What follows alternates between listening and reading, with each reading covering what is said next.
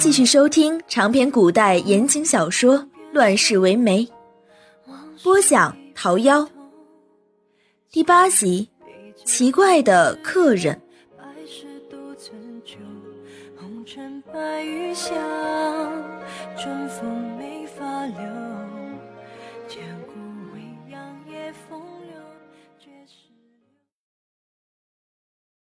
孙李是说话的时候。别有用意的看了他一眼。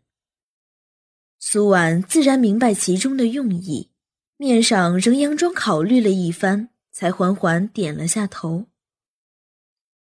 不过孙李是一走，他便当即冷下了脸，对几个贴身的丫鬟道：“你们几个帮我梳头换衣服，今天不合我心意，就都别吃饭了。”是。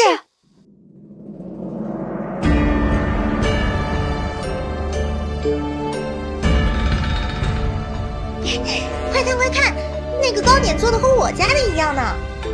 你知道吗？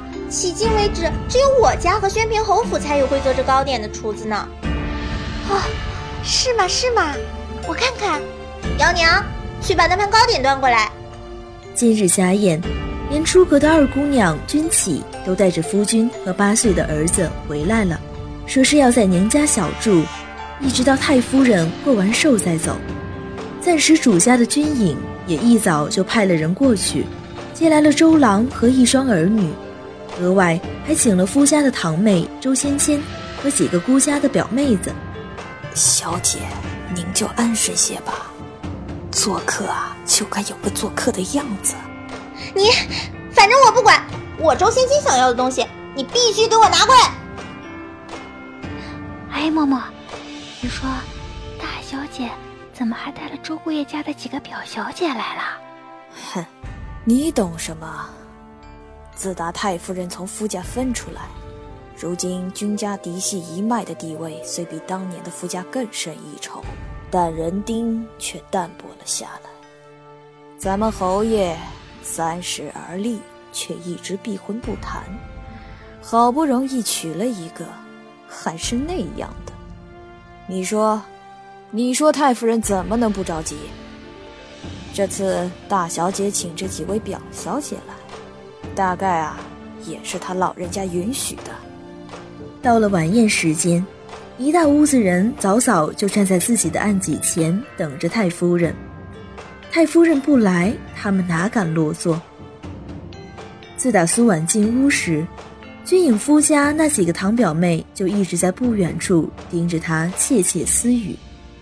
丫鬟五儿偷听了一会儿，兴高采烈地跑了回来，在苏婉的耳边得意道：“小姐，他们是在嫉妒您不仅长得漂亮，今儿这衣服都是极耐看的。”苏婉今日穿了一身粉红色绣桃花的乳裙，系着织锦丝绦，这倒也没什么，用心之处在于宽松的袖缘和乳裙下摆。用了月白混银的丝线绣了细致的蝴蝶，莲步轻移，显出蝴蝶姿态万千，或舞或落，轻盈中自是一番灵秀之美。再加上苏婉姿势不错，皮肤底子好，只是略施粉黛，梳了个如意髻，也是很清丽脱俗。当下苏婉瞥了一眼他们嫉妒的目光，自然知道他们是怎么夸赞她的。嘴角不自觉溢出一抹淡淡得意，一瞬即逝，只依旧垂手立在案几前。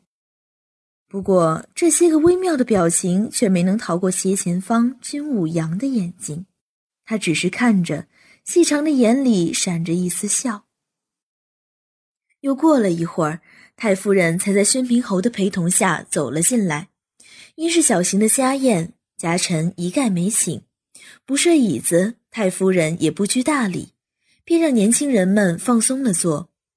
那几个军营夫家的堂表妹一开始还都不大好意思，最后也都跪坐了下来。当下，薛明侯也盘腿侧坐在主位的左下手，右边是君武阳，主位自然是太夫人。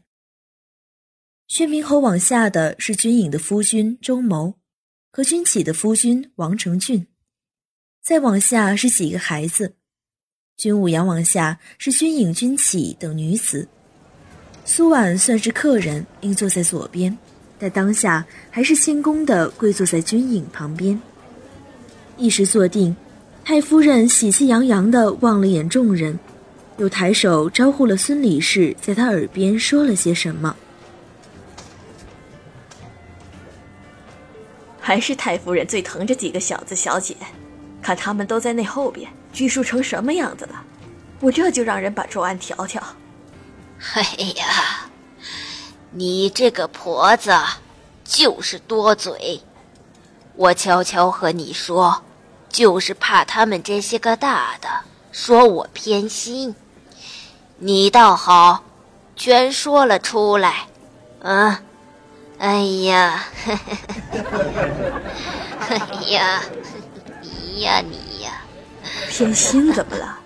人这心本就是长在边上的。再说了，他们这几个大的，哪个不是你一手拉扯大的呀？偏没偏心，他们心里清楚着呢。这话一说，下面少不得要笑起来。这种家宴，大家本都是习惯了的，只是今日有些外姓在，免不了要客套一番。一番熟络后，太夫人忽然想到什么，对右手边的军武阳说：“哎。”杨孙儿，你父亲出差了没？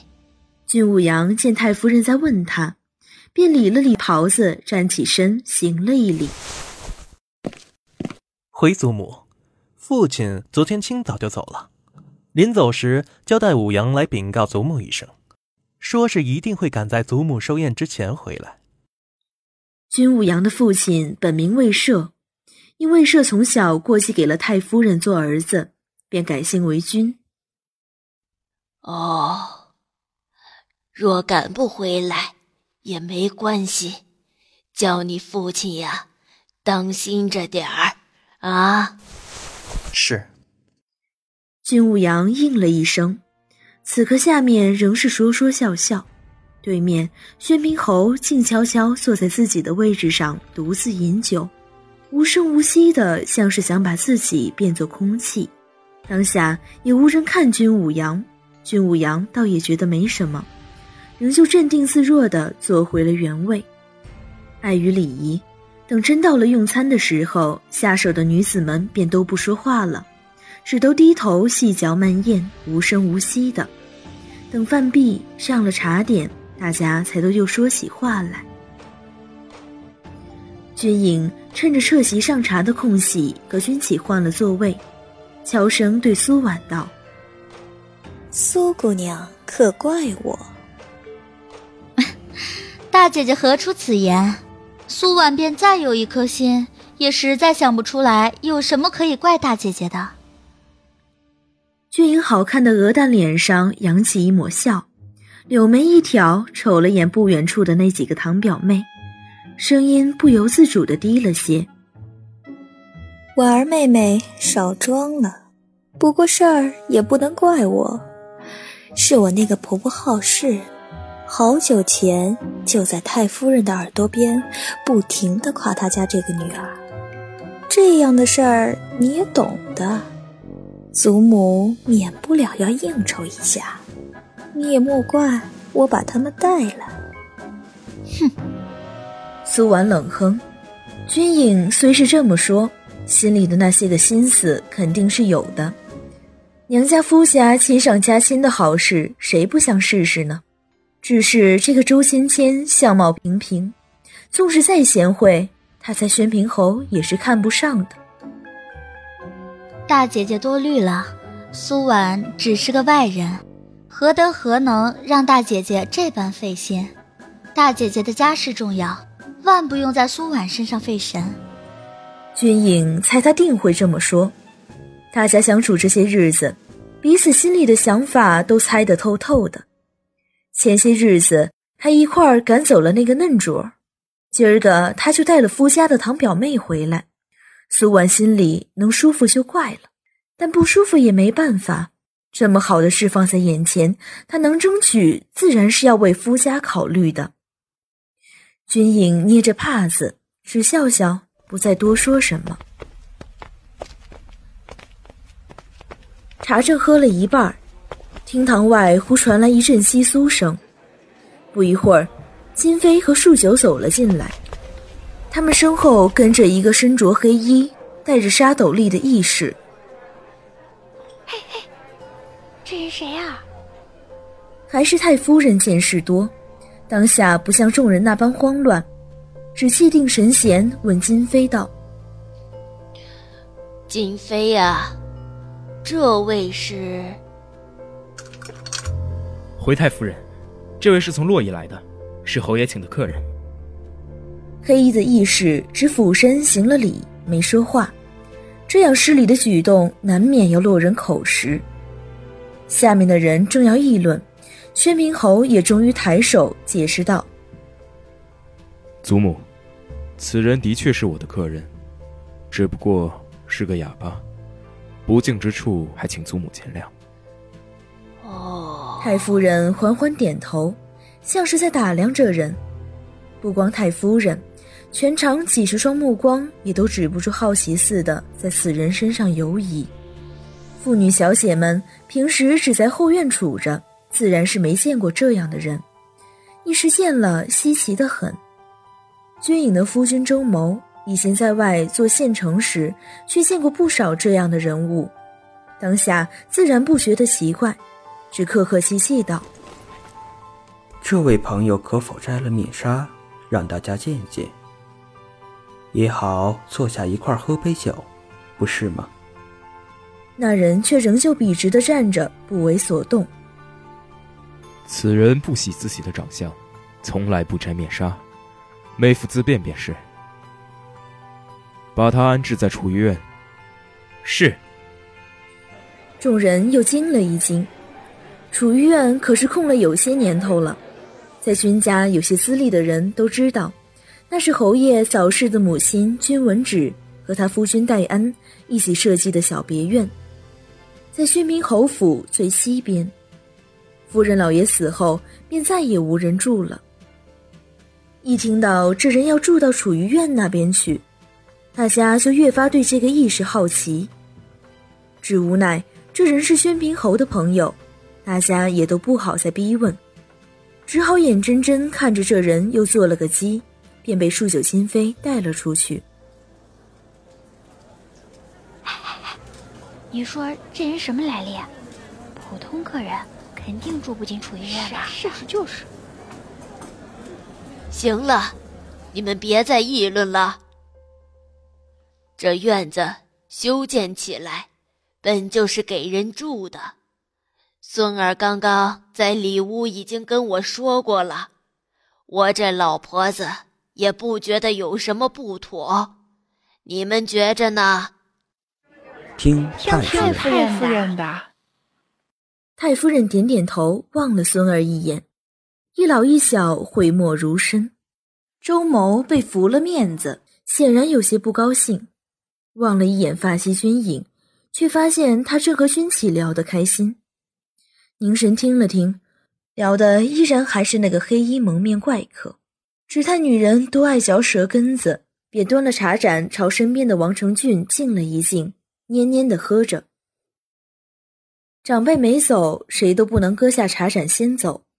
但有长辈在，气氛也有点不活络。太夫人瞅了瞅苏婉，又瞅了瞅孙儿，打哈哈说道：“哎，老婆子，我真是老了，时间长了，身子就有点不济，困了。哎呀，你们年轻人呐。”好好聊啊，好好聊。我呢，就先回屋休息了。啊，哎呀，祖母慢走。太夫人看了孙儿一眼，嘴角一歪，哼笑了一声。他最了解孙儿，孙儿素来烦这种家宴，只要他这个老婆子一走，那第二个脚底抹油的就定是他这个孙儿。哼孙儿，今儿祖母我要下个命令给你，全场人走了，你才能走。不许像往日似的没了规矩。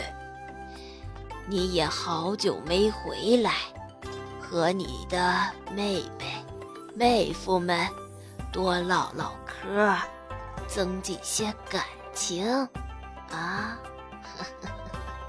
众人几十双目光看向宣平侯，宣平侯倒是没想到自己的祖母会来这一出，怔了怔，只好点点头应下了。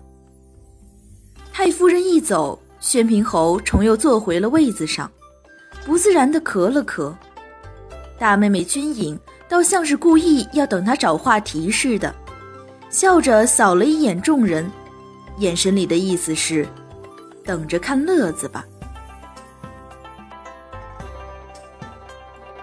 本集出场角色：苏婉、织猫、宣平侯、施涛、太夫人、小雨主子、孙李氏、紫云、君颖、申景兵、君武阳、葡萄殿下、金飞、施涛、树九、西瓜、周芊芊、水晶樱桃、丫鬟五儿。